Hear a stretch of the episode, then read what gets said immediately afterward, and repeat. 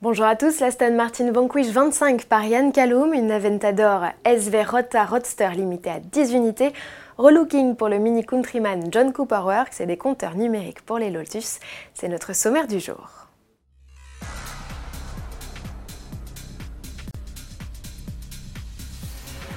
En juillet 2019, Yann Callum annonçait la création de son propre studio de design avec pour ambition de créer des produits sur mesure et des séries limitées, notamment dans l'automobile. Quelques semaines plus tard, on découvrait la Callum Vanquish 25. Ce modèle, dérivé de la Vanquish de 2001 et réalisé avec la bénédiction d'Aston Martin, va officiellement entrer en production en septembre. Comparé au prototype présenté il y a quelques mois, le nouveau modèle hérite d'un intérieur revisité. Le châssis, plus affûté, a bénéficié d'ultimes optimisations au terme des 30 000 km de tests effectués en Angleterre et en France sur les pistes de Michelin. Sous le capot, la société d'ingénierie Air Reforge, qui a collaboré avec Callum, a repris le V12 5 litres 9 Atmo qui l'a poussé à 588 chevaux, soit 60 de plus que la Vanquish S, grâce notamment à une admission et un échappement repensé. Trois transmissions sont proposées, manuelle, manuelle à commande robotisée et automatique. 25 unités verront le jour, mise à prix 550 000 livres outre-Manche, soit plus de 600 000 euros. Crise sanitaire oblige, les constructeurs ont dû se réinventer pour vendre des voitures. Chez Lamborghini, on a lancé une version virtuelle du studio de personnalisation Ad Personam. Ainsi, les clients les plus fortunés peuvent continuer à créer la sportive de leurs rêves sans avoir à se déplacer jusqu'en Italie.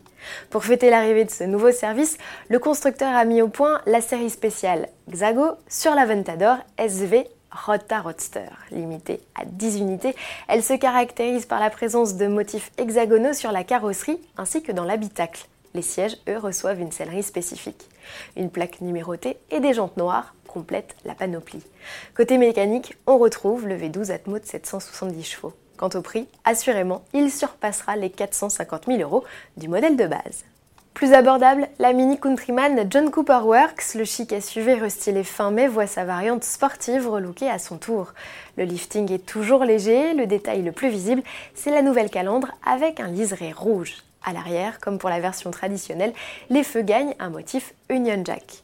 On remarque également la présence de nombreux détails noirs brillants plutôt que chromés. Ils font partie d'un nouveau pack Black Piano. Dans l'habitacle, le combiné d'instrumentation numérique de 5 pouces est disponible en option. Sous le capot, on retrouve le 4 cylindres de litre turbo de 306 chevaux. Il fait équipe avec une boîte de vitesse automatique à 8 rapports et 4 roues motrices. L'arrivée de cette version vitaminée du Countryman, capable d'abattre le 0 à 100 en 5 secondes 1, est prévue en novembre 2020. Pour finir sur une note sportive, sachez que Lotus cède à son tour aux sirènes des compteurs numériques pour ses modèles de série.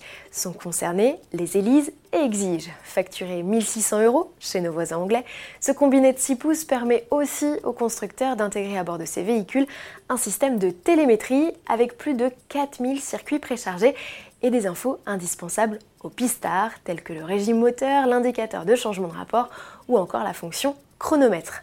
Lotus a même tout prévu puisqu'il sera possible de transférer ces données de pilotage sur un ordinateur pour les analyser. À demain